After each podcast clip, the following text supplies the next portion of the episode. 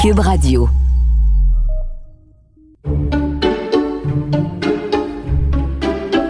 Hey Richard, tu sais que là, je suis en train d'ouvrir une petite bouteille, là, un petit chardonnay de rien du tout, mais un de nos deux invités aujourd'hui m'a promis qu'il apportait une bouteille de Meursault.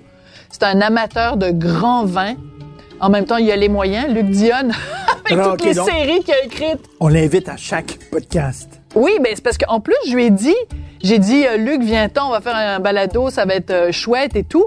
Puis là, il m'a dit, ah, parfait, j'apporte une bouteille, un grand cru. Puis après qu'il m'ait dit ça, je lui ai dit, euh, ben, je veux juste te dire, on va manger du poulet dans une boîte en carton. J'ai senti au bout de la ligne qu'il trouvait ça un petit peu moins drôle, mais bon, c'est pas grave. c'est super rigolo. C'est pas dans le film Sideways? Oui. Sur le monde du On a parlé, on en a parlé. Où à la fin, le gars, il boit une super grande bouteille Un cheval blanc. avec euh, un hamburger. Avec un hamburger dans un diner. Oui. Il sort ça, puis il le boit dans un verre en plastique euh, qui, parce qu'il cache sa bouteille de vin dans son sac. Et, et on a parlé de ça avec Luc Dion, de cette scène-là fameuse, euh, vraiment célèbre dans Sideways. Alors, euh, il va être question, bien sûr, beaucoup de... Attends, de- mais on n'a pas dit c'était qui le deuxième invité? Ben, je le dis, là. ah, OK. il va Tu sais comment je suis? Je veux toujours tout contrôler, Richard. C'est une germaine. Faut le dire. On- Comment ça se fait qu'on a survécu à la pandémie? En tout cas, vas-y, parle. Alors, Félix Séguin et Luc Dionne, écoute, euh, ça, là, vraiment, c'est une des grandes rencontres. Là. Ça, ça, là, c'est- tu sais, il y a beaucoup, beaucoup de gens qui, euh, qui aimeraient euh, s'asseoir avec oiseau. nous. Et euh, Luc Dionne, Félix Séguin, deux personnes à qui euh, les autorités policières se confient beaucoup. Ah Mais oui? deux personnes aussi qui ont certainement eu dans leur vie des relations avec des bandits. Sûrement. Parce qu'ils parlent aux gens des deux côtés. Ben oui. Et est-ce qu'on peut être ami avec des bandits? Ben, excellente question parce que Luc Dion, il a quand même écrit euh, Omerta. Et euh, Omerta, c'est sûr qu'il a parlé à du monde dans le milieu interlap. Ça se dit-tu encore, ça, que tu as vu la preuve? Ben oui. Le documentaire de Félix Séguin, incroyable, super bon. Et là-dedans, ben, il y a deux Hells Angels Ouais. qui témoignent puis qui sont, ma foi, fort sympathiques. Oui. Ils ont l'air le fun. Tu dis, ah, ils ont l'air cool, ces gens-là, mais en même temps, c'est des, bandits. Là. Dans ce documentaire-là, en effet, et il parle, puis là, le- le- il y en a un qui est particulièrement sympathique. Il parle de sa femme, il parle de ses enfants. Quand ton papa, sa job dans la vie, c'est d'être un Hells Angels et qui se cache pas. Tu sais, t'arrives à l'école, hey, toi, ton père, qu'est-ce qu'il fait dans la vie? Ah, moi, mon père, euh, il est bûcheron. Toi, ton père, ah, moi, il est Hells Angels, euh, il pète des jambes. Il y a, il y a puis, un euh, moment donné, il avec importe de la coke. il y a un moment donné avec tes enfants, il faut que tu aies de talk. Le to- comme dans... Dans Les Sopranos. Les Sop- Ça- fait 19 ans de douche. Dans Je suis capable de finir tes phrases. Dans les Sopranos, à un moment donné, il y a de talk. De talk. avec euh, ses enfants, surtout avec sa fille qui est un peu plus vieille. puis Ouais. que, tu sais, quand il fait le tour des universités Ouais. des- des- pour, euh, pour euh, savoir dans quelle université elle va aller, et là, il se promène avec elle et lui parle dans l'auto justement de la job qu'il fait, puis il dit, ben, je suis un businessman et tout ce que je fais, c'est que j'offre des produits qui sont illégaux parce que le gouvernement, de façon arbitraire, a décidé que c'était illégal, mais les gens veulent ces produits-là. Moi, tout ce que je fais, c'est leur donner ce qu'ils veulent. C'est un assassin, Tony Soprano. C'est, ça fait je sais pas combien de fois qu'on a cette discussion-là. Je sais que tu le trouves bien sympathique, James Gandolfini, Dieu est son âme, mais il reste quand même que Tony Soprano, c'est un méchant. Un truc que je veux savoir aussi absolument, c'est que dans District 31, il y a un personnage qui est extrêmement important, qui est le personnage de Brière, le journaliste, Oui. qui est toujours au courant de tout, qui a toujours le nez fourré, excusez-moi l'expression, dans les affaires du District euh, 31. Et moi, je veux savoir, est-ce que, en partie ou en totalité, le personnage de Brière est inspiré de Félix Séguin? Ben, ça doit être Claude Poirier, non? Ben, je pense que c'est un mélange de Claude Poirier, Félix Séguin, puis une couple de personnes, mettons, à Radio-Canada, à la presse, puis tout ça. C'est un amalgame. Ben, t'es toujours en train de manger avant que les invités à, à- avant que les invités J'ai arrivent. commencé Écoute, à manger mon poulet. Attends, oui, mais arrête parce que Luc Dion et Félix Séguin s'en viennent. S'en viennent. Arrête de manger ta salade de choux crémeuse.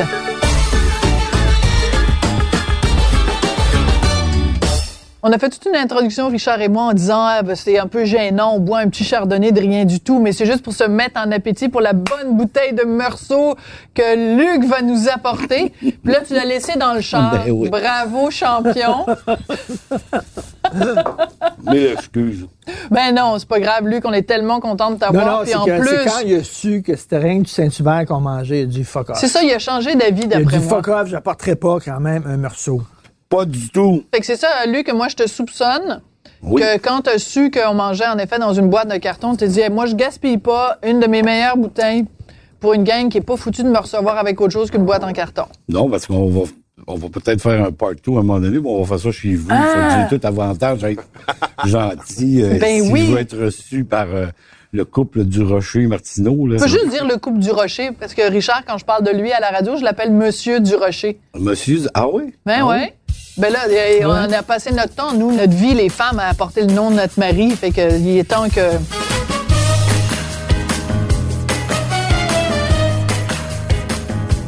OK, la question que je me posais, vous deux, là. Vous êtes très connus des policiers. Les policiers vous connaissent. Toi, tu leur parles régulièrement pour ta, ta job. Toi aussi, puis écoute ton show, Luc. Quand vous faites pincer pour, mettons, vitesse au volant, est-ce qu'ils vous donnent des contraventions ou ils vous laissent passer? Il me donne des contraventions. Moi, je suis pas connu comme Félix. Non, non, moi, il me donne des contraventions, puis je les paye, puis... euh, tu sais, je- mais j'en ai pas souvent, ça m'est pas... Je n'ai eu une l'année passée. J'ai pas fait un stop pas loin de chez moi, puis le Oh. policier m'a arrêté, puis il m'a dit... Quelqu'un que je connaissais, il dit, Luc, t'as pas vu le stop? Je lui ai dit, oh, le stop, je l'ai vu, c'est toi, j'ai pas vu. Moi, je me suis trouvé bien drôle, il a pas aimé ça, il m'a donné une étiquette. Ah, je trouve ça tellement Quelqu'un que je drôle. connaissais, là. Quelqu'un que je connaissais. Félix, c'est- fait, arrivé pour moi qu'ils m'ont laissé. Ah, M. Martineau, là, là, les gens, puis faites attention, puis là, oui, ils m'ont laissé Moi, c'est- passer. ce que je trouve intéressant là-dedans, c'est que ça, on peut le dire, parce que le, le choix de donner une contravention ou non, c'est de l'arbitraire. tu sais. Ben oui. une police, il n'est pas obligé de la donner. Fait que, tu sais, s'il décide de pas te la donner, comme ça m'est arrivé à de nombreuses reprises, la dernière fois, c'est cet hiver, je revenais de Saint-Jérôme, Raconte. puis comme euh, vous savez, moi, j'aime les chars. Puis euh, je me suis acheté un nouveau char qui roule vite. Et puis j'étais un peu à la porte du Nord, un peu euh, vers Saint-Sauveur. Ils sont toujours là. C'est ça. puis je me fais coller. C'est là que t'habites. Puis là, j'étais à 140. Puis là, je me suis dit, ben oui, on suivait le trafic. Puis évidemment, je ne suivais pas de trafic, mais euh, l'agent qui était là, il dit, euh, il dit, en tout cas, moi, j'ai bien aimé là, votre euh, dernier documentaire. Là. Lâchez pas, on va vous donner un petit break. Fait que, tu sais, ça arrive, mais euh, ça arrive, je les ai aussi. J'en ai eu une solide pour cellulaire au volant. Ah, ça, Et- c'est mais tu étais là, c'est t'étais pour le ça. travail. Ah non, non, mais c'est pire que ça. C'était pour le travail. J'ai été con, ben, j'étais dans un camion euh, de, de, de TVA. puis J'avais Ouais. pas de Bluetooth. C'est une vieille vanne à 250 000 kilos. Euh, L'agent me prend. C'est un agent qui est en formation. Fait qu'il a son sergent avec lui. Puis il y a un autre observateur. Ah, là. Il a comme pas le choix, là. Fait que là, il a pas le choix de Comme me on la dit au donner. baseball, il y avait trois strikes contre toi. Il a pas le choix de me la donner. Puis là, le- le- on dirait que le sergent est en arrière. Puis là, j'ai dit, écoute, j'ai dit là, tu peux pas me la donner parce que ça va être ma deuxième. Puis là, mon permis va être, va être Révoqué. révoqué pendant trois jours. Ça me tente pas pendant tout. Son sergent, il était là en arrière, puis on dirait qu'il disait, Ah, non, je veux pas que ça arrive. Mais bref, c'est arrivé, le char de TVA est parti sur la flotte. Puis vraiment, j'avais l'air d'un, j'avais l'air d'un imbécile. Je me souviendrai toujours quand j'étais attaché politique. Peut-être que, peut-être que je me trompe de ministre, je suis pas. C'est Marc-Yvan Côté qui était, euh, Ministre des Transports? ouais, qui était au transport. Puis, à cette époque-là, il, il y a des gens qui, qui parlaient, ils voulaient faire une police juste de billets. Hein? Puis une police, les, les- Ah. les gars de la Sûreté du Québec, euh, sais, passer des heures sur une autoroute à donner des billets, euh, d'autres choses à faire. Fait que ça se parlait de former une, poli- une police uniquement pour donner des billets, puis les- pour euh, des contraventions pour excès de vitesse, tout ça. Puis le ministre, je pense que c'est Marc-Yvan Côté, il avait dit, il avait fait une déclaration publique en disant, ben là, là, les policiers de la Sûreté du Québec sont payés pour ça qui en donnent des tickets. Oh! Tu sais qu'un chauffeur de ministre, là, ça va vite. Le chauffeur de ministre, là, tu sais, souvent le ministre, il, en- il est à Montréal, il embarque dans la voiture, puis il est une heure, puis il dit là, faudrait que je sois là à deux heures et demie, là. À l'Assemblée nationale, là, tu sais, tu sais, euh, euh, ben, ben, là. Pèse sur le champignon. Fait que c'était le running gag. Les gars, ils arrêtaient le chauffeur des ministres, C'est c'est reconnaissable, là, une Ben limousine de chauffeur. On dit une limousine, c'est pas une limousine, c'est une, voiture sédan, là, mais on appelait ça des limousines de ministre. Puis les policiers arrivaient, puis ils disaient au ministre en arrière, vous voulez qu'on donne l'étiquette? On va en donner. Excellent! Dit ça.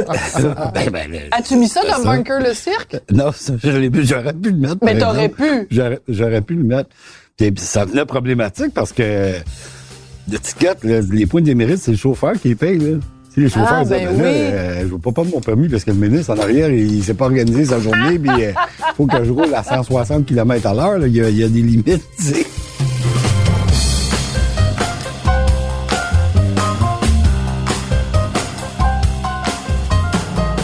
Mais je suis contente que tu en parles de l'époque où tu étais attaché politique parce qu'on l'oublie dans ta vaste carrière, mais tu as vraiment eu une autre. T'as eu, t'as- toi, tu as eu comme.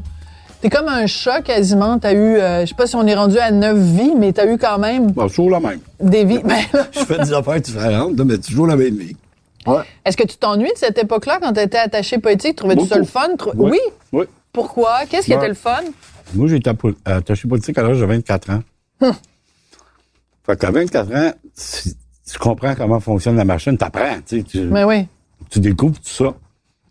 C'était à l'époque de... C'était le retour de Robert Bourassa, que, il y avait tout le, le débat sur la loi 101, la loi Ben oui. 56. euh, Mais juste, c'était pendant cette époque-là, suis mon parti libéral, euh, avec Mario qui a quitté le rapport d'Alain, toutes ces affaires-là, là, c'était...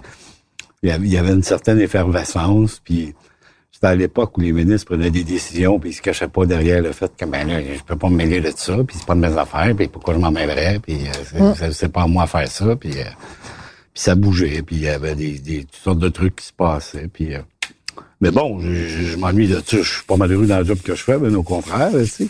Mais c'était une belle époque pour toi. Ouais, ouais, c'est ça. Aujourd'hui, euh, les débats politiques me manquent. Il y en a pas. là. De toute façon, on est en pandémie, fait qu'il n'y a pas grand-chose qui se... Euh, Les choses qui se font, c'est pas ce que je veux dire, là, mais... On n'a pas pas- grand débat. Mais il n'y a pas la même Ouais. fébrilité qu'il y avait à cette époque-là. Non, là, tu sais, c'est de savoir on porte un masque, on porte pas un masque, c'est ça qui fait le débat, puis euh, moi, je veux pas en porter. Non, à c'était ça. comme, hey, le Bourassa, vas-tu faire l'indépendance? Il y avait quelque chose. de- Ah ouais. Toi, t'as tout le temps couvert les affaires judiciaires, toi, ou t'as- t'as- non, t'as t'as fait autre chose avant? Non, parce que moi, ce que j'aime dans la vie, c'est il y a- c'est les affaires, les affaires criminelles, tu sais, policières, et la politique dans cet ordre-là. Oui. Et même parfois, Hmm. bon, parce que tu vois, ma blonde, exemple, euh, Est-ce qu'un amène à l'autre? C'est ça la question. c'est toujours ça la question.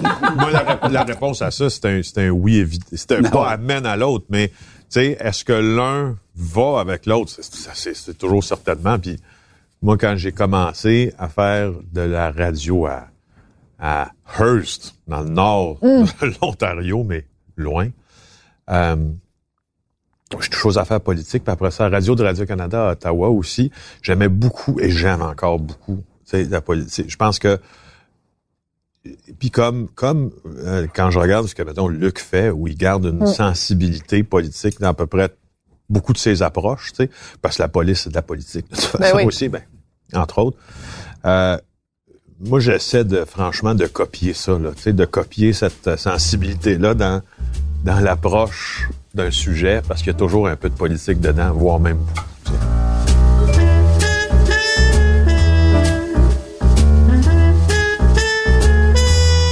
Les deux, professionnellement, euh, vous avez été amenés à, ce qu'on peut dire fréquenter, mais jaser avec, Côtoyer. côtoyer des gens du milieu criminel. OK? Qui, euh, qui vous, vous parlaient, toi, pas, mettons, pas, c'est des sources, toi, c'est que, je sais pas, là, pour, euh, à, à auteur de fiction, il faut que Faire tu ta parles, recherche. faut que tu parles des deux côtés. Il y a la fameuse scène du parrain, parce que tout, tout ce qui se passe dans le monde s'explique par le parrain. C'est bon. La fameuse scène où Kay Parker, qui est Diane Keaton, elle apprend que Michael, son père, est dans la mafia. Puis elle dit, ça n'a pas de bon sens ce que ton père fait. Puis il dit, voyons donc, il dit, lui, il dit, c'est un homme d'affaires. Puis il dit, bon, il, il- il- il vend un produit que les gens veulent. Puis il est comme n'importe quel homme de pouvoir, tu sais. Elle dit, oui, mais il, il y a des meurtres là-dedans. Tu sais, il dit, n'importe quel homme de pouvoir. Tu penses pas qu'un politicien, des fois, euh, il n'envoie pas des gens se faire tuer ou un, des, des gens dans, dans l'entreprise? Puis elle dit, euh, mon Dieu, que t'es naïf, Michael. Puis il regarde et dit, non, c'est toi qui es très naïf. c'est toi qui es très naïf. Une scène incroyable en disant, c'est vrai que c'est une belle scène. C'est des businessmen comme d'autres. Puis euh, Lui, il arrive de la guerre du Vietnam, fait qu'il dit, regarde, mon Ben oui, président m'a des États-Unis m'a envoyé tuer des gens.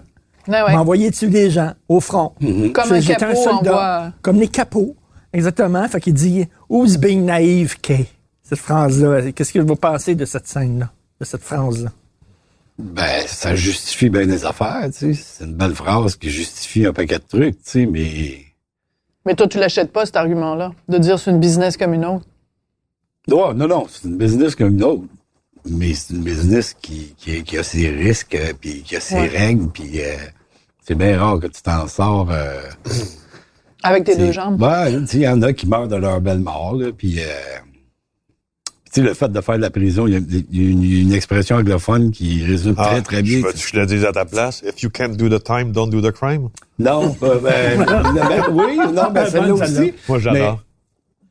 Mais il y, a, il y a déjà un Américain qui m'avait dit, euh, un criminel qui m'avait dit que faire de la prison dans son métier, c'était du, il appelait ça du occupational hazards. Non, Tu sais, c'est ça, les risques du métier. Ben, ça faisait partie de, du ça. métier. Tu sais que tu, si t'es chanceux, tu vas faire deux ans. Si t'es moins chanceux, tu peux en faire 25, puis tu peux finir ta main en prison aussi. Tu sais, Ouais. ça, C'est comme un effet secondaire de. Fait qu'eux autres qui se disent, mettons, moi, tout ce que je fais, c'est j'offre un produit. Ça s'annonce que le produit que j'offre, le gouvernement, pour toutes sortes de raisons arbitraires, ont décidé que c'était illégal. Mais ça, ça peut shifter. On le levait avec le pot. Ouais. C'était illégal, c'est devenu légal. Euh, le jeu, c'est légal, mais quand c'est l'État qui s'en mêle, c'est légal. Tout ça shift. En disant, moi, tout ce que je fais, je suis un homme d'affaires, puis je, leur donne ce qu'ils veulent. Ce que tu dis là, ce que, ce que tu dis là, c'est, comme disent les Américains, justement, you're on the button. Parce que les, les, les, les mafieux ou les criminels se le disent. Tu l'as entendu sûrement, Luc, à, plus d'une reprise. Moi, je l'ai entendu et souvent aussi. Et justement, en lien avec cette scène-là du parrain, ce qu'il dit à ce moment-là à sa blonde, on a entendu, moi j'ai entendu, le dernier interrogatoire, j'ai vu le dernier interrogatoire de Léo Rizzuto, quand il est arrêté dans l'enquête Magot Mastiff à la Sûreté du Québec. C'est toujours des noms Soit dit en passant, il a, il a été... euh, il a, il a été, euh, les, les- les procédures ont été stoppées dans son dossier. Donc, il a été accusé, mais il a été reconnu coupable de rien, procédure stoppée. Bref, il le dit, ça, dans d'autres mots, mais ce qu'il dit, c'est essentiellement la même chose. Il dit à l'enquêteur qui est là, qui s'appelle Cédric Aubeux, il dit, You know what, my friend Cédric? Look around you. It is what it is. It is what it is. J'adore ça. Tu sais, donc, tu sais, parce qu'il se faisait questionner sur sa business, puis il se faisait questionner sur, tu sais, t'étais pas obligé de reprendre le, le- le- le collier de ton Mhm, père, le etc. You know what? It is what it is. Autrement dit, moi, ça- je, je- puis ça, c'est une phrase que quand je me fais, quand je me fais sortir cette ligne-là, je l'aime assez, tu sais. Ça veut tout dire, ça veut rien dire en même It temps. is mais what tu it sais, is. Non, It is c'est what ça, it pareil. is. C'est la phrase qui est Mais utilisée dans le dernier Scorsese beaucoup. Là. Euh, Ben oui, tout le temps. Oui, oui, oui. oui, It oui, is oui, what oui. it It is. is what it is. Mais tu sais, Ben- tu donnais l'exemple de, de quand euh, tu sais, le, le, le, le pot est devenu légal, mais regarde, une des plus grandes fortunes du Canada anglais, c'est les c'est Seagrams, c'est les Bromfman. Ben, tu sais, ils ont fait leur fortune au moment de la prohibition. Donc, au Ouais. moment de la prohibition, eux en vendaient de l'alcool. qui était illégal. C'était illégal. Puis après, c'est devenu respectable de vendre de l'alcool, puis ils s'en ont- s'en sont mis plein les poches. Mais c'est- où la frontière d'un moment? Un jour, le lundi, t'es un criminel, puis le mardi, Ben oui. t'es un homme respectable, un multimillionnaire qui, qui siège sur toutes sortes de CA, de fondations, puis tout ça, là.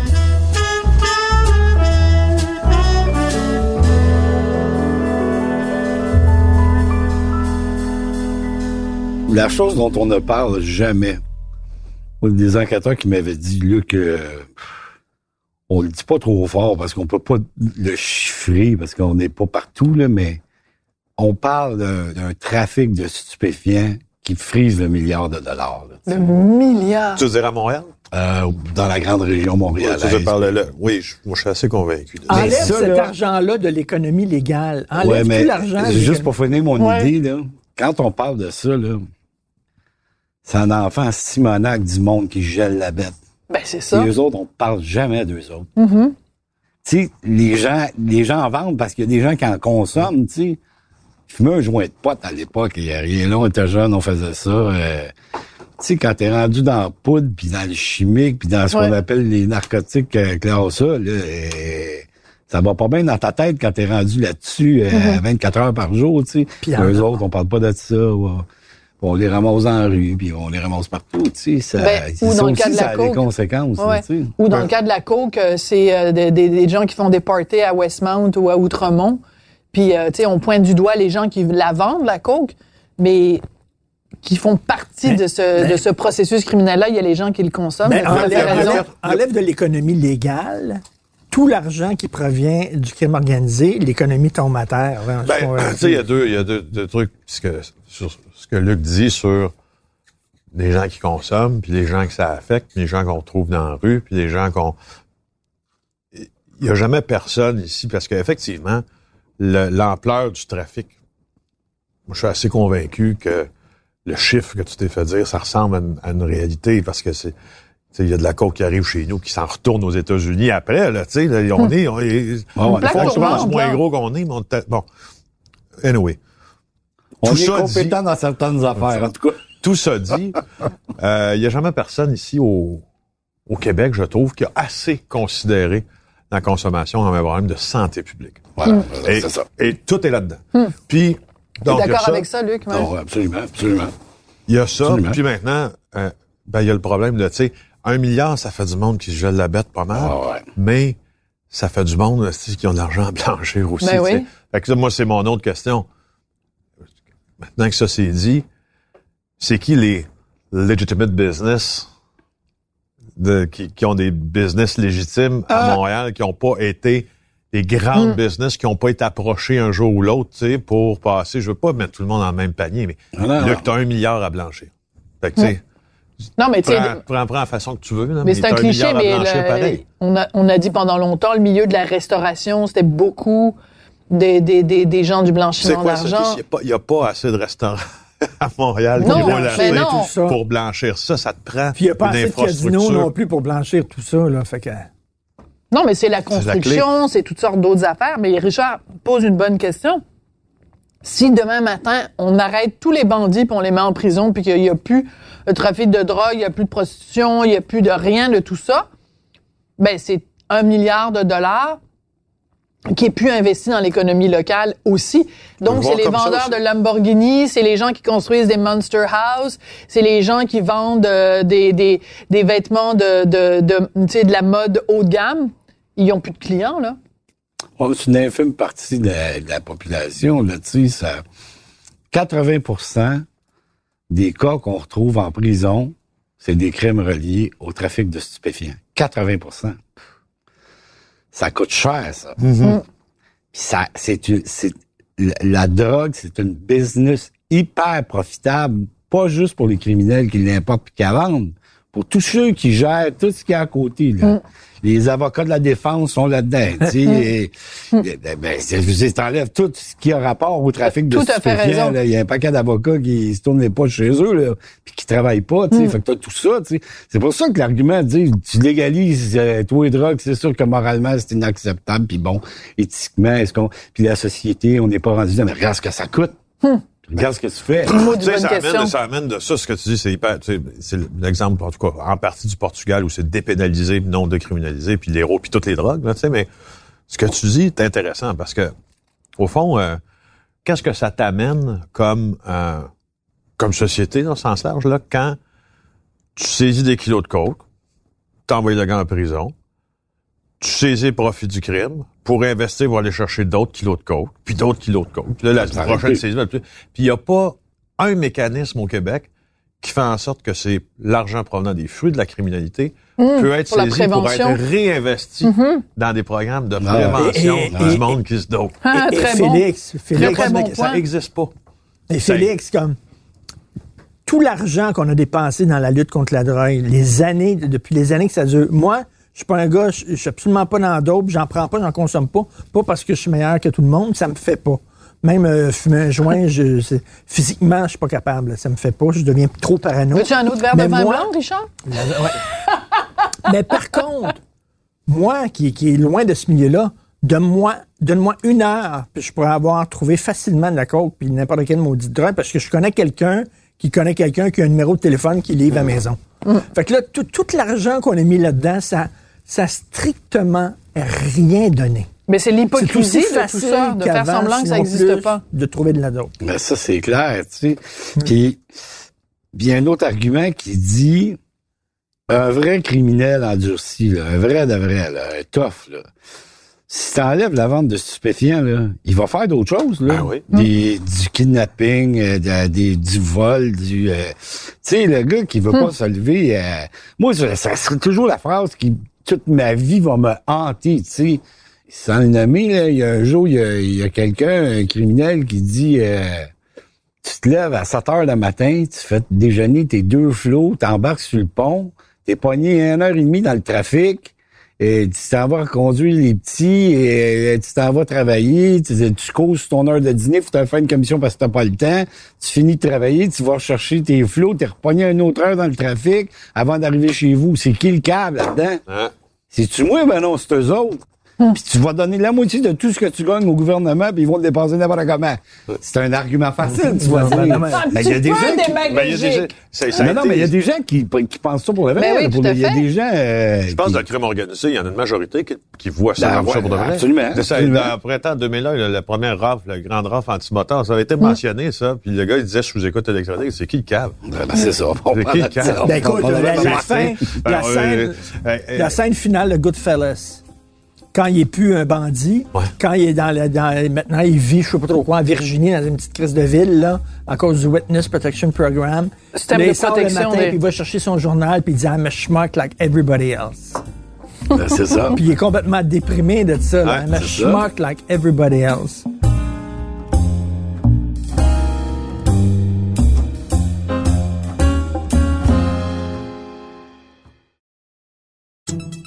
Salut, c'est Charles Tran du balado en 5 minutes. Vous voulez savoir pourquoi les hommes portaient la perruque à l'époque des rois?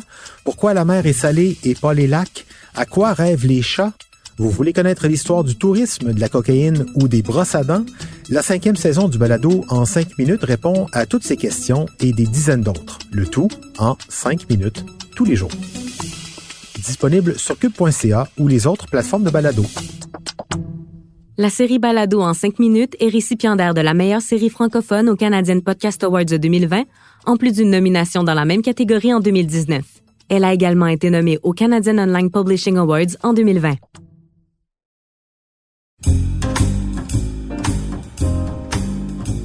Mais tu sais, par exemple, dans ton documentaire euh, La preuve, on en parlait, Richard et moi, il y a deux elles qui sont là-dedans, dans Ouais. ce documentaire-là. Richard et moi, on les trouve vraiment sympathiques. C'est quasiment des gars avec qui tu aurais le goût de prendre une bière. Si tu fais complètement impression du fait que c'est des bandits, mais ce sont des, des criminels endurcis. Mais le gars est super sympathique, il te parle de sa femme, il te parle de ses enfants, il te parle de... Et toute sa défense se tient. Ouais. Mais c'est un criminel, c'est un salaud. la POC à Félix. J'ai hâte que Félix réponde avec sa POC. En, en fait, euh, dans la série, euh, dans, dans la preuve, c'est pas moi qui a fait les entrevues avec les deux Hells Angels parce qu'ils ne voulaient pas. Ah, Et si ouais. moi j'avais fait les entrevues, j'aurais des questions auraient été un peu différentes. C'est la productrice Isabelle Ouimet qui a fait les entrevues. Puis la réalité, c'est que parlant de morale, puis de dilemme, sais, moi j'en ai eu des gros en faisant, Ouais, en faisant ça, en faisant la preuve Oui. avec les Seattle Angels là qui sont arrivés parce que c'est un c'est une patente qui était un peu difficile à prendre euh, Shark sans en sortir en n'ayant pas l'air ou en ayant l'air ça dépend de- du point de vue où on se trouve là de prendre un Position. de prendre position tu sais Ben, je vais te dire que- euh, puisqu'on en parle, euh, c'est un documentaire que j'ai vu deux fois plutôt qu'une. OK. Je t'ai trouvé pas pire parce que j'ai trouvé dans le documentaire que tu, souvent tu prenais le temps de ramener l'autre côté de la médaille. Mais à la Félix Séguin, tu sais, il- Félix Séguin, il fait ça, il ramène le côté de la médaille, il ramène, il ramène, puis à un moment donné, il donne la claque, là, tu sais, pouf, le coup, pas que tu t'attends pas, là, mais, mais ça, au moins, je, je l'ai vu, tu sais. Quand, quant au reste, là, tu sais, c'est le coulet de la défense, là, tu sais, c'est Ben, imbuvable, cette affaire-là. là, Ouais, pas- là, l'affaire de, l'affaire de, puis tu sais, je pense que tu le doigt sur l'angle mort de la série. C'est la question que la défense a une place incroyable dans cette série-là, que la couronne ne voulait pas occuper.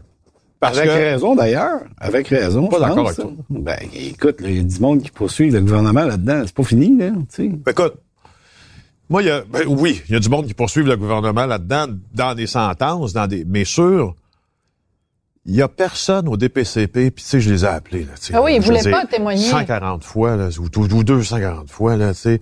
J'ai appelé au ministère de la Justice, j'ai- tu sais, j'étais rendu, là, le- tu penses pas, Luc, que quelqu'un, tu sais, un- l'organe qui offre un service de poursuite à l'État ne viendrait pas minimalement justifier la nécessité, Ben, a- y a la des- tenue, le comportement de ces, de ces avocats, puis pourquoi ça chie, tu sais. Moi, ça, moi, ça me rentre pas dans la tête, puis c'est pour ça que je dis à un moment donné dans la série, ça, des, des fois, c'est, je trouve, quand le système se referme puis il se protège. Oui. là, il il y a personne qui veut répondre. là.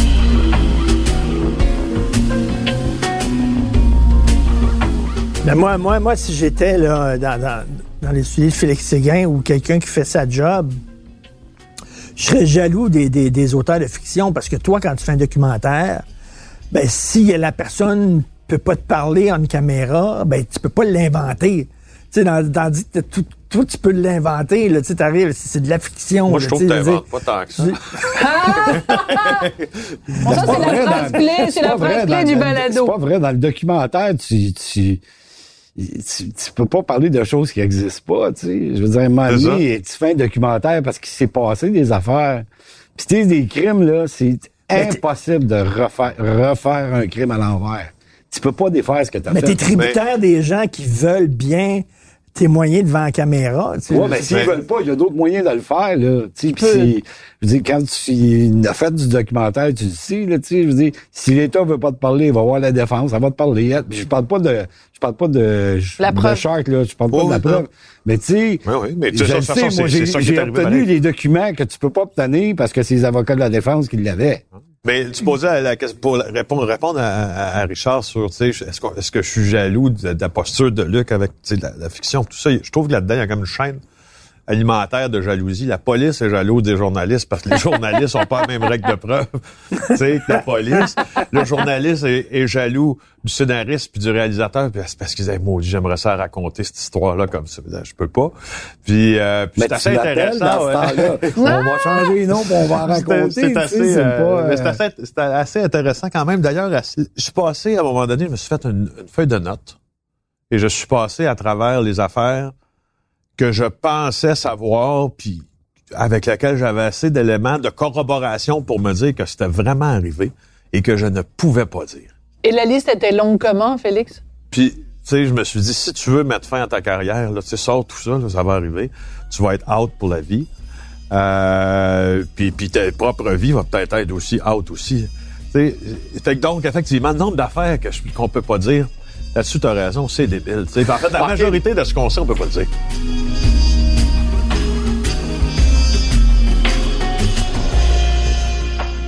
Justement, à cet effet-là, est-ce est-ce qu'il n'y a pas un danger à un moment donné où. Eh, Je vais faire attention comment je dis ça, moi, là. là. Est-ce qu'il n'y a pas un danger à un moment donné où une surjournalistique qui confierait des affaires à un journaliste, puis toi, là, t'es témoin de ça, je parle pas juste de toi, je parle des journalistes hein, de Jean Brière, tu sais. Est-ce que Jean Brière pourrait, mettons, il y a quelqu'un qui vient le voir, puis là, Jean Brière se dit, bon, ben, la personne qui me décrit tel crime, là, qui est en train de, de ma source, là, elle est en train, d'elle aussi, de poser un geste criminel en faisant ça, là. C'est- il- au niveau de l'éthique, si on s'arrange quand même, ça, là. je trouve, avec beaucoup de respect, que tu pars un mauvais débat. Parce que si tu sers l'intérêt public, si ce que tu as devant toi est dans l'intérêt public suprême, et que la personne qui te l'a donné s'est rendue coupable d'une infraction criminelle, quelle qu'elle soit, pourquoi le journaliste serait tenu absolument de considérer l'obtention de ces documents-là par rapport à la manière dont la source les a obtenus? C'est pas un considérant. Moi, je pense que c'est pas un considérant. Journalistiquement, je trouve que c'est un débat que moi, je peux trancher facilement. L'intérêt Ben, public est plus important. Donc, c'est, c'est- après on m'a posé la question, tu viens d'y répondre. Là. Si tu le conçois Ben non, comme parce ça, que la question, ben la, c'est parce que la question, c'est que tu- te- toi, tu mets ça en adéquation avec l'éthique. Tu sais, est-ce que c'est éthique compte tenu qu'une personne, une source te donne quelque chose? Qui peut, lui, peut l'avoir obtenu légalement ou il peut avoir commis X ou Y Richard est accusé d'un meurtre. Ouais. Je, je viens voir Félix Séguin, puis je dis, mon cher Félix, euh, on a bu deux bonnes bouteilles de, de Meursault, là, puis là, je te dis, Félix, ça fait longtemps que t'écris sur le meurtre que Richard a fait pour lequel il a été accusé, là. Moi qui l'ai fait. C'est pas lui. Mhm. Tu fais que ça? Bon, essayer de le vérifier. Si tu me le dis comme ça, si tu m'amènes, par exemple, si tu dis, garde, tiens, mon, mon Félix, ça, là, évidemment, tu feras jamais ça parce que tu te rendras pas coupable de ça devant moi. Mais si tu me dis, tiens, ça, là, photo, rapport, écoute, te le prouve, c'est moi. Qu'est-ce que je fais avec ça, moi? Ben, je veux dire, je veux dire, je- idéalement, là, un peu, là, c'était ma source. Puis là, tu me promets de me dire d'autres, d'autres choses, puis j'ai quelque Ouais. chose d'autre aussi en jeu qui s'en vient. Est- Il y a une balance là-dedans. Je peux pas trahir une source non plus. Mais si quelqu'un commet un meurtre, puis moi, je sais que c'est un meurtre qui est non élucidé, puis j'ai des informations pour le confirmer, idéalement, je vais te dire, s'il te plaît, comment ça tu m'en parles pas de ça? Ah oui? Tu sais? Parce que je veux pas être dans une situation où, ça m'est arrivé avec Scopa, une situation où j'ai demandé de ne pas me parler d'un meurtre. Parce que j'ai été pris dans un, un Dilemme dilemme éthique. éthique Ah ouais? sans nom. Parce que d'un côté, la SQ m'essayait parce qu'elle m'avait en filature avec Scopa. OK? Donc, moi, j'étais pris en ville en filature avec. Moi, j'avais des bonnes sources à SQ aussi qui m'informaient sur ce qui se passait dans le monde interlope. Là, à un moment donné, ils réalisent que je parle à Andrew Scopa. Puis là, ce qu'ils disent, c'est, ah, le tabarnak. Il nous joue dans le dos, il répète ce qu'on... Fait que moi, il fallait que je fasse une preuve de bonne mœurs, là, ou presque, puis de bon caractère aussi, puis c'est normal, en prouvant à la SQ que j'allais pas répéter des trucs qu'ils me donnaient sur le crime organisé, et inversement, à la source, que j'allais pas répéter à la police des Parce affaires que- qu'elle pouvait c'est comme un sur le espion. qui est un peu, agent en fait, double. là, Luc, C'est parce mais qu'un ça, journaliste... veux dire que c'est pas, c'est pas simple. tu sais. C'est Un c'est pas journaliste simple. Super là. intéressant, je viens de faire la moitié d'une année, là. C'est pas simple. Non, mais là,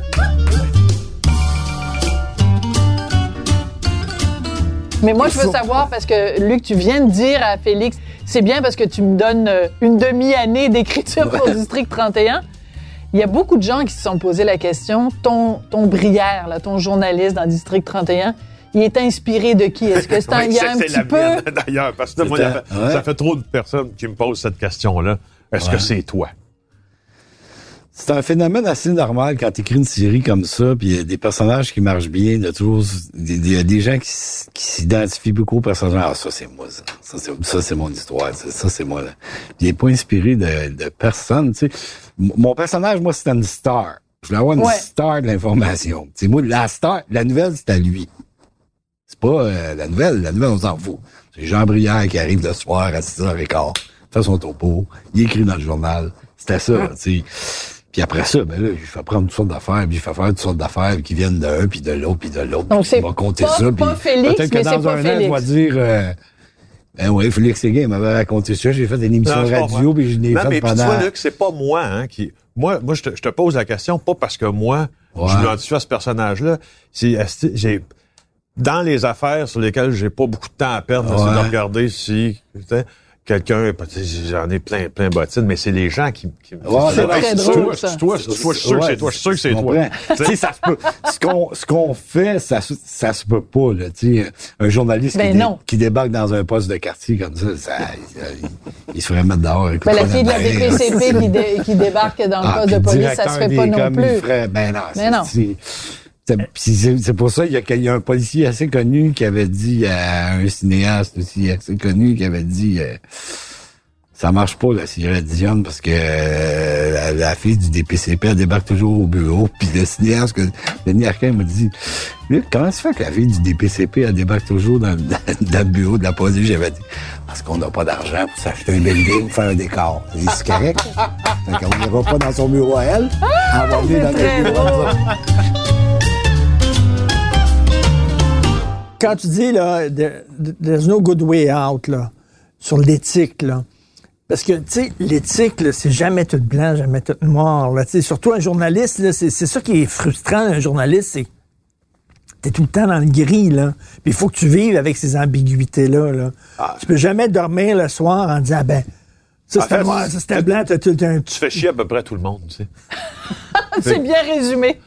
Fait que, tu sais, faut, faut que tu vives avec le fait que que- que- qu'une partie des gens t'aimeront pas, qu'une autre va avoir beaucoup d'intérêt à laisser aller, tu sais, des, des rumeurs te concernant, que l'autre va... Tu sais, c'est... Puis surtout quand tu fais du journaliste d'enquête, puis quand tu t'approches des fois du politique, entre autres, ben, tu sais, c'est... Je veux dire, c'est un peu toxique, tout ça, là. Tu d'une situation où tu mets à mal par ton produit, mais sans le vouloir, parce que tu as fait tes vérifications, puis tout ça, euh, euh, des, la, la vie, la réputation, tu sais, de Non, mais certaines surtout, personnes. surtout en plus, tu sais, c'est des c'est- gens qui peuvent se servir de toi pour régler des comptes. Ouais, mais, Mais ça, c'est un but. Ça, Mais c'est tu dois avoir but. toujours peur d'être C'est manipulé. le but, ça, c'est le but oblique, ça. Ça, Ouais. je l'ai, tu sais, je le dis souvent, c'est le fameux but oblique. C'est pas, c'est pas de moi, ça, c'est d'Alain Gravel. La personne qui te parle prend pour acquis, d'habitude, qu'elle veut te manipuler. Ouais. Si elle veut te manipuler avec une information qui est d'intérêt public puis que tu as réussi à valider, toi, le fait qu'elle veuille te manipuler, comprends-tu? Tu peux pas, tu tu peux pas changer l'hommerie, tu où il y a de l'homme. Alors, euh, il faut que tu considères que la personne essaie de connaître son but là-dedans, de savoir c'est qu'elle s'en va. Fait que ça- des fois, c'est gros de même, tu sais, puis des fois, il faut que tu cherches un peu plus. Mais il reste qu'une information qu'elle te passe qui est d'intérêt public et d'intérêt public. Ça.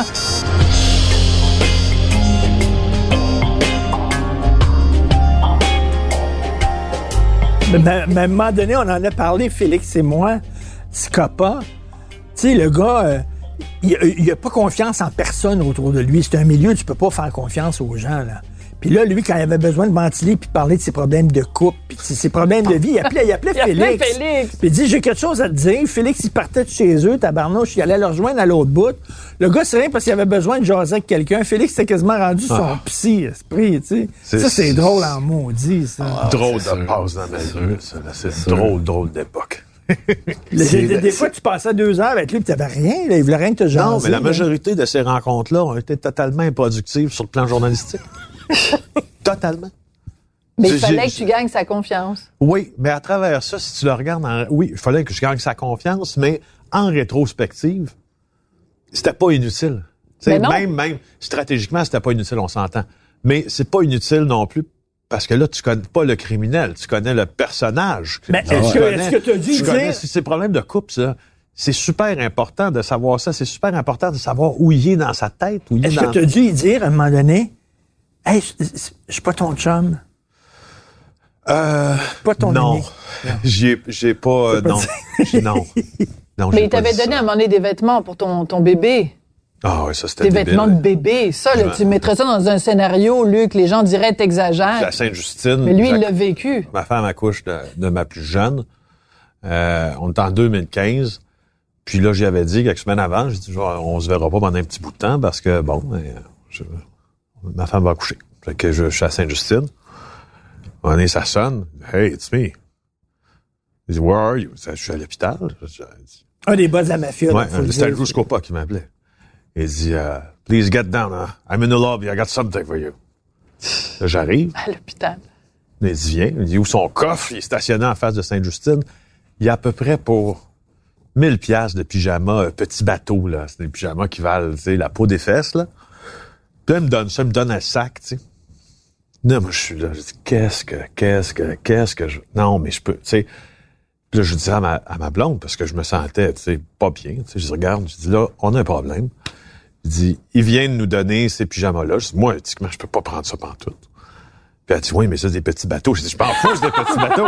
On peut pas les prendre. On reconnaît les femmes quand même, hein? Puis finalement, on a fait, on, on s'est comme arrangé, là, on a comme, tu sais, remis ça aux, aux filles qui étaient enceintes au bureau, puis euh, tu sais, moi, je voulais pas avoir, euh, c'est pas vrai que mon, ma fille va, va être dans un pyjama, là, tu sais, qui a été acheté par euh, quelqu'un dont la job, c'est entre autres de tuer du monde. Ça, je- je- Ça suis pas. je suis pas. On dirait que je suis pas capable de, de- de- d'aller là, tu sais. Ouais. Alors, il y a les pots de vin dans la vie, puis il y a les pots de pyjama. les pots de pyjama, ben oui. c'est corrompre, euh, corrompre les bébés dès, euh, dès Ben, ça, la tu vois naissance. ça, là. Tu sais, tu vois ça dans. T'écris ça dans un truc de fiction, les gens vont dire Hey, hey, hey. Ouais, ouais. Non. Les gens, ils... Non, la fiction, c'est c'est le contraire, Richard. C'est ça qui est inquiétant. Le monde, il gobe tout ce que tu leur dis. C'est, ça, Ah, tout est ouais. vrai, là. Non, non, je, je vous jure, là. Ben, le meilleur exemple de ça, est- c'est le commandant de police qui tue quelqu'un. Tu viens de le dire toi-même, ça n'a aucun sens. Ça Ça, arriverait pas. jamais dans la vie. Pourtant, les gens l'ont tous gobé, puis on voulait tous savoir. euh, tu sais, quand ils enlèvent leur cagoule à la fin, on a tous fait comme Oh my God! Mais on le sait très bien que dans la vie, ça pourrait pas arriver, là. Ben, c'est la, c'est la, la complémentarité entre moi et Fabienne Larouche, tu sais. C'est... OK, là, je vais te poser une question. Attends, attends, attends, mais je veux ouais. savoir. Ben, il vient de dire quelque chose de super important. C'est la complémentarité entre toi et Fabienne. C'est-à-dire Ouais. que toi, Fabienne, elle te pousse à mettre plus d'affaires comme ça? ou Fallait c'est quoi le. ça se peut pas. Fallait. Mettons que ça se peut, là. Fallait, c'est bon. ça se peut pas. Puis là, à un moment donné, mais, tu sais, Fabienne étant Fabienne, dit, correct, achète-moi plus mal le faire. Fait que c'est comme ça que ça, c'est comme ça que ça se règle. Ah, c'est bon, j'adore ça. OK, le gros mot, le mot en R, responsabilité. Est-ce que tu te sens... Tu sais, par exemple, là, les gens sont très cyniques, ces politiciens. Ouais. Puis La police sont toutes corrompus, puis tout ça. Ouais. Tu dis, si je monte un commandant qui tue quelqu'un, ça fait rien qu'alimenter le cynisme. Alors que moi, je sais que c'est, ça se peut pas dans la vraie vie. Mais en même temps, au point de vue scénaristique, c'est écœurant, c'est super bon. Est-ce que tu sens une responsabilité sociale comme auteur ou, ou Moi, ta le seule responsabilité, c'est de raconter une bonne grande histoire? responsabilité, là, c'est de, pendant une demi-heure, de faire oublier euh, les problèmes du monde, de 7h à 7h30. Ça, c'est une de mes grandes responsabilités. Aussi, de faire vendre euh, la bière du cotonnel des chars, les annonces, tout ça. Ça, c'est ma responsabilité. Le reste, là, je mens. Hey, Ça- comme, euh, comme Guy Lepage, je m'en Oui, calisse. d'ailleurs, j'ai dit à Guilla, euh, c'est- pas, nouveau ton affaire, j'avais déjà un chandail comme ça que je me suis fait faire il y a quelques mois.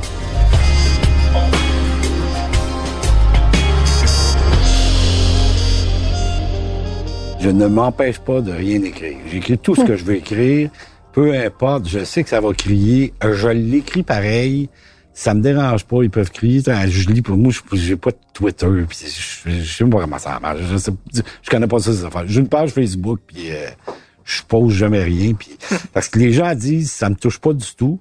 Je sais qu'il y en a qui ça les choque là, tu sais, mais mais des crimes religieux, ça existe. Puis je m'empêcherai pas de parler de crimes religieux parce que je vais faire de la peine à, trois, quatre personnes. Puis euh, bon. toi, Mais les tu- crimes d'honneur, tu avais fait ça à un moment Oui, donné dans les un de tes épisodes. euh, C'était une jeune et- femme euh, musulmane, puis son frère euh, euh, ourdissait un, Ouais. un crime odieux Ouais. contre elle. Ouais. Puis il y a des gens qui te reprochaient en disant oh, mon Dieu, vous parlez en mal des musulmans. Non, je parle en mal de ces gens-là qui ont commis ce crime-là. Mais tu peux pas non plus faire une série qui se passe au Québec et que ce soit juste des blancs qui commettent des crimes, là, ça n'a pas de sens. Ben c'est ça. Puis quand ça arrive, je leur dis là, Madame, c'est du monde qui existe pas. Il existe pas ce monde-là. Là. Tu il- toute ma vie, je la raconte souvent cette histoire-là. J'étais à l'aéroport, à, à l'aéroport Trudeau. Puis j'étais avec un couple d'amis. On s'en va en voyage, deux couples avant la pandémie, évidemment. Ouais. Et là, j'entends Monsieur Luc Dionne est demandé au comptoir d'Air Canada. Là, j'ai dit, si j'ai perdu mon passeport, je sais pas quoi, je m'en vais au comptoir d'Air Canada. Elle dit, c'est bien vous, hein? Elle dit, je voudrais savoir. monsieur- Elle dit, Monsieur Dionne, excusez-moi, je veux vraiment savoir. Est-ce que Nadine est morte pour le vrai? Ah! Je vous jure que c'est vrai, là, ce que je vous dis là. y Ah, je te crois, je te crois, je te crois. Puis j'avais dit, Madame, elle n'existe pas. Elle n'existe pas, Nadine. là. Quand elle finissait de tourner à 7h30, elle s'en allait chez elle. Son chum dans la série, là, On salue Magali. Lépine Blondeau Il, ici. a, il, a, il est marié, il a trois enfants, il, a- il existe Ah pas ouais. ce monde-là, le petit. Il est marié, il a trois enfants, puis il est pas marié avec elle. Ah oui, c'est ça. Il est mais pas marié avec elle. Eh, c'est mais très drôle. C'est ça. J'ai une question pour toi. Tu disais, euh, moi, j'ai la- la- ma responsabilité, c'est de bon de divertir les gens. Puis tu je suis tout à fait d'accord, complètement d'accord avec toi. Mais là, ces temps-ci, on demande beaucoup aux auteurs d'être responsables. Faites attention quand vous parlez de minorité. Puis ça. Bon, dans Fugueuse, le pimp est blanc. Damien. Les pimps, en général, sont noirs à Montréal. Il y en a beaucoup. Il y en a beaucoup. Est-ce que tu sais, il y en a beaucoup. Est-ce que tu trouves que, ben, tu sais, souvent, à un moment donné, dans le Journal de Montréal récemment, il y avait comme des photos de plein de proxénètes, puis tu sais, comme un. Tu sais, je dis pas que toutes les Noirs Non, sont des proxénètes, c'est pas ça que je dis. Bon. Non, non, mais il y a des réseaux Est-ce que tu opérés par dirais, la toi. criminalité. non, euh, mais tu sais, il y a- il y, a la mafia russe, il y a la mafia euh, chinoise, il y a la mafia, bon, dire, les gangs de rue, des fois, c'est des noirs, les L, c'est des blancs, bon, etc. Est-ce que tu dirais, toi, mettons, mon, mon pimp, je le mettrais pas noir parce que ça va, ça va, Faire un amalgame. Ça, ça va faire Jamais. un amalgame, puis les gens vont dire Ça, que- la- Parce que moi, en regardant Fugueuse, je dis, OK, ils ont fait vraiment une curve, ils ont vraiment fait attention pour que le PIM soit pas noir. Mais moi, je, ça. je- écoute bien, la dernière personne que je vais censurer dans ma vie, c'est moi. Là. Je ne penserais pas à m'empêcher d'écrire ce que moi je veux écrire. euh, puis je me dis, là, tu me parles d'un proxénète, là, c'est un, c'est une autre affaire, là, mais tu sais, je l'ai fait longtemps. J'ai écrit sur la mafia italienne, puis il y a des Italiens qui m'écrivaient pour me dire Euh, vous considérez que les Italiens, c'est tous des mafieux. J'ai jamais dit ça. là. Non. Ça s'appelle la mafia italienne. Je mettrais toujours bien pas des Asiatiques là-dedans. Là. Sais, Ça s'appelle Bill Wong. Bill Wong, il, il peut pas- il peut pas être euh, made guy dans Mafia, là. Ça se peut pas, là. Qu'est-ce que tu veux que je te dise? Puis, Bill les, Wong. les triades asiatiques, c'est la même affaire, là. Tu mets pas un Canadien français d'une triade asiatique. C'est lui qui fait ça, là. Ils se parlent tout, euh, chinois, je sais pas quoi, là. Tu sais, à un moment donné, il faut arrêter de La réalité, c'est la réalité, là. Puis il faut pas nourrir ça, tu sais. Tu sais, quand je te dis que ça m'intéresse pas puis je veux pas en parler, c'est que je veux pas nourrir la bête. C'est, je veux pas continuer des conversations qui se font à sens unique. Tu sais, à un moment donné, euh, c'est pas vrai que les, prox les proxénétistes, c'est, des noirs. Il y en a des blancs. Oui, il y en a des blancs, mais il y en a des noirs. Oui, mais il y en a aussi des blancs. Je oui, veux mais il y en a même aussi pas des noirs. rentrer dans la Chris, discussion.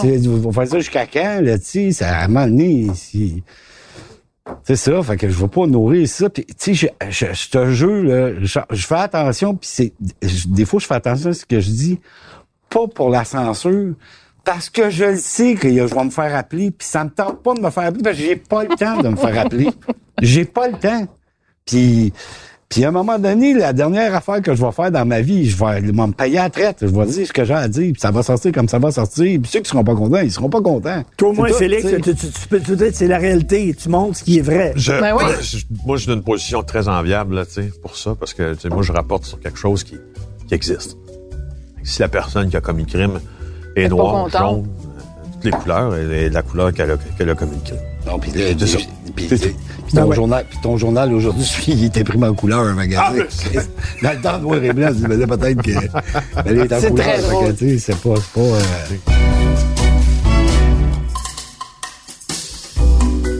Eh les amis, on peut pas se quitter sans parler de ce qui s'est passé aujourd'hui. Donc je vais Oh très oui qu'on peut. Ah, oh non, qu'on peut pas. Alors, on, on se le cachera pas. Aujourd'hui, on enregistre le balado. On est le 21 mai. Et écoute, euh, une demi-heure, trois quarts d'heure avant qu'on commence, avant que vous arriviez pour manger du petit poulet, il y a une grosse nouvelle qui est tombée. Quelqu'un qui est très connu dans le milieu artistique, c'est le producteur de Tout le monde en parle, Luc Wiseman, qui est un mandat d'arrestation contre lui, des allégations, des accusations même très, très graves. Fait que sans parler de ce cas-là en particulier, moi, ce que je veux savoir, c'est qu'est-ce qui est arrivé à la présomption d'innocence au cours des cinq dernières années?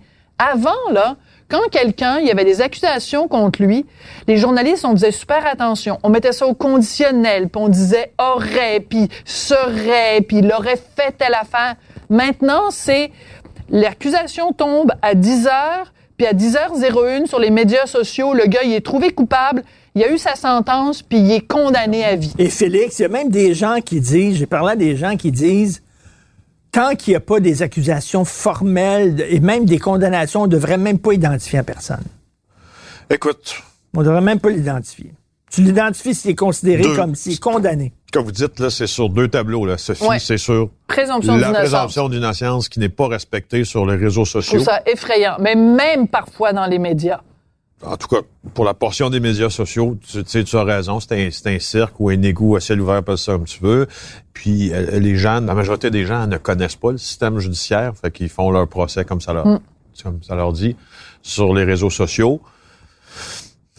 Pour ce qui est maintenant, tu sais, de, de, de la rapidité avec laquelle ça sort Blamont, les, les fameux all news, tu sais, là, euh, les nouvelles en continu, tu sais, quand ça sort, faut vite en faire du sens. Puis, pour le reste, moi, je me dis que la justice est publique. Les chefs d'accusation, tu sais, moi, j'étais en onde avant d'arriver là, à notre balado, là, pour en, en train de décliner les, les chefs d'accusation qui avaient été portés dans une cour de justice contre le producteur Luc Wiseman. Je les répète, Et ça, c'est ta job. il est accusé d'agression sexuelle, d'attouchement sexuel, de production de matériel pornographique juvénile, de distribution de matériel pornographique juvénile, puis de voie de fait. Ça, c'est ce qui s'est passé devant un juge. Hmm. Après ça, I don't give a damn. Mais tu as raison de rappeler, la justice est transparente, la justice est publique et partie justement de ce système de justice, c'est qu'il faut que ce soit publicisé. Donc, toi, ta job, Elle s'arrête là. C'est job. ça. Ma job, elle s'arrête là. Après ça, le reste, tu sais, moi, j'aimerais bien ça, prendre toute la responsabilité euh, des fêlés, tu sais, sur mes épaules qui disent n'importe quoi sur n'importe qui. Mais ça t'appartient pas. c'est ça va aller. Je passe, tu sais, je passe un tour pour eux autres. tu sais. Mais Luc, cette présomption d'innocence-là, quand même, a pris le bord depuis quelques années. Avant, on prenait pas pour acquis, tu sais, quand quelqu'un était accusé, que ce soit Gilbert Rozon ou que ce soit d'autres. Tu sais, je veux dire, depuis les dernières années, c'est, t'es accusé de quelque chose, la majorité des gens dans la population pensent, ah, ben là, s'il est accusé, c'est parce qu'il l'a fait. C'est un salaud, c'est un ci, puis c'est un ça. Si c'était ça, ce serait un moindre mal. Mais le moindre mal, il est pas là. C'est qu'il y a des décideurs qui entendent ça puis qui prennent des décisions. Et ça, c'est grave. Parce que là, il y a des gens qui subissent des préjudices. D'un côté comme de l'autre. À l'époque de la Révolution française, M. Guillotine a inventé un instrument pour régler beaucoup de problèmes à Paris. Monsieur Guillotin, si je peux me permettre. Oui, il s'appelait Guillotin. Oui, puis il a créé la Guillotine. qui a créé la guillotine. euh, ouais, en tout cas, voilà. Il amenait le monde, puis il, Ouais. il leur coupait leur tête euh, pour, pour une rumeur. Et aujourd'hui, ça s'appelle Monsieur Facebook. Qui s'appelle les réseaux sociaux, puis tout ça, j'appelle ça, c'est la petite créance des 100 micros. Wow. Petite créance. C'est, tu, fort. donnes, tu donnes, tu donnes l'occasion à quelqu'un de presque insignifiant dans sa, dans, dans sa vie. Il y a des gens qui ont des vies euh, insignifiantes. Qui, ça, ils vivent, ils, ils existent. Ils respirent. Puis là, ils partent sur une track, puis Il y a un monsieur, justement, là, dont le profil Facebook, euh, tu sais, euh, une licorne, un cheval, un masque, un sac à vidange, tu sais, tout ça. Puis il m'envoie un message privé sur Facebook, puis il me dit, toi, mon séguin à marde, m'a aller brûler ton char, mon gros, puis je connais où tu restes, m'a tué ta famille. OK, Puis là, sympathique. j'ai dit, pourquoi? il répond, il dit, parce que t'es un esti de vendu de merdia, puis t'es un gros ci, puis t'es un gros sale, puis je vais te tuer. Ben, j'ai dit, écoute, là, j'ai dit, je vais faire, j'ai- j'écoute, je vais faire une affaire avec vous. J'ai dit, là, vous venez de faire des menaces claires. Je viens de cliquer sur votre profil. là. Vous êtes électromécanicien dans une grande entreprise de Montréal. Probablement, vous gagnez très bien votre vie. J'ai dit, là, je peux faire deux choses. J'ai écrit, là. J'ai dit, là, ce que je peux faire, là, dans cinq minutes, je peux appeler la police. Elle va vous embarquer. Vous avez écrit ça, donc c'est des menaces concrètes. Vous allez être accusé. Il y a de bonnes chances que vous allez être reconnu coupable. Vous allez avoir un dossier judiciaire. Ça va vous prendre des années avant que vous ayez l'absolution. Fuck vos vacances à Old Orchard. Le gars, il dit, je m'en calisse. Il continue. Il dit, euh, ouais, puis c'est ça, puis je vais brûler d'autres patentes, puis tout ça. Je lui ai dit ce qui allait se passer avec sa vie. J'ai dit qu'elle allait se retrouver devant le tribunal si je levais le petit doigt. Il a continué. Puis t'as-tu levé le petit doigt? C'est ça qui est intéressant dans Oui. l'histoire. Le que ça- punch, le punch, Félix! Ben oui. Ah ouais. J'ai, j'ai, écoute, j'ai fait une mise en garde, comme on fait une mise en garde d'un accusé dans le cubicule. Attention, ce que tu vas dire va pouvoir m'en servir contre toi devant Tu sais, le tribunal. Félix, il y a- il y, a une autre réalité aussi, tu sais, que. Parce que je trouve aussi que tout ça, c'est hyper amplifié. OK? Je, je vais vous donner un exemple bien concret, là. Les gros soirs, là, quand ça roule à la peine, là, puis que, l'action est bonne dans le district 31, là, il y a peut-être 1000 personnes qui écrivent sur la page Facebook. 1000 commentaires. Ouais. OK, sur la page Facebook, un soir. Puis des fois, il y a des gens qui sont pas contents, puis ils disent des niaiseries, puis à un moment donné, je disais à ma blonde, qui, ma blonde, elle vient de tout ce milieu-là, de l'informatique, OK. de Silicon Valley, fait que c'est des affaires qu'elle connaît, là, tu sais, puis elle a une maîtrise en commerce électronique, fait les affaires d'ordinateur, elle connaît elle ça. connaît ça. Ouais, ouais, puis là, elle me dit tout le temps, là, fais attention, puis là, elle, elle disait pas ça, puis à un moment donné, elle se met à lire ça, puis on se met à parler de ça, puis j'ai dit, Annie, 1 million 800 000 téléspectateurs. Il y a 1000 personnes qui écrivent. Je, je l'ai calculé, j'ai fait euh, la moyenne. Je pense que ça donne 0,00006 pour 10 000. Une affaire Ah comme ça. J'ai dit, c'est rien, là. C'est, même pas personne, 1%. esti. C'est 10 c'est 1000 personnes sur 1 million 800 000. On va-tu se mettre à l'envers pour ça, là? Puis j'ai l'impression que tout le phénomène Facebook, là, c'est hyper amplifié. T'as Il y a tout quatre- à hein? fait raison. Complètement. Il y a quatre plumés qui disent quelque chose, puis ça se met à jaser de ça partout, T'as ça... totalement raison. Hey, merci beaucoup, beaucoup, Merci. les amis. Il y a juste une chose qui m'inquiète, c'est euh, euh, Félix, t'as mangé ton shortcake euh, aux fraises de pique-nique, puis toi, Luc, euh, non, ça te tentait pas de manger du dessert? Hey, je prends ma douche, je me mouille pas les pieds. Oh! Faut-tu que j'arrête? Bienvenue dans le club. Ben, écoute, là, ça fait trois Ça mois. prenait je- un sauterne, il n'y le avait pas de vin, sauterne. puis le ci, Ben non. puis le, le- le- le fromage. Tu vois-tu qu'est-ce que t'es en train de faire? Là? écœurant. Là, ça va sortir ses médias sociaux. Luc Dion est un cheap, Ouais, il tient pas ses promesses. Sophie, c'est une fout. alcoolique finie, Ah, mais elle on boit s'en tous les fout. jours. Non, mais on s'en fout. Sais-tu pourquoi, Ouais, Luc? s'en- Parce que c'est juste 0,001 C'est exactement. Hey, à les amis, merci beaucoup. C'était vraiment c'était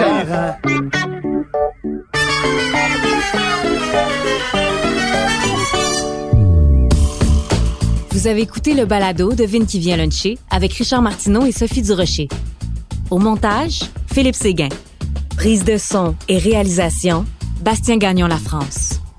Une production Cube Radio.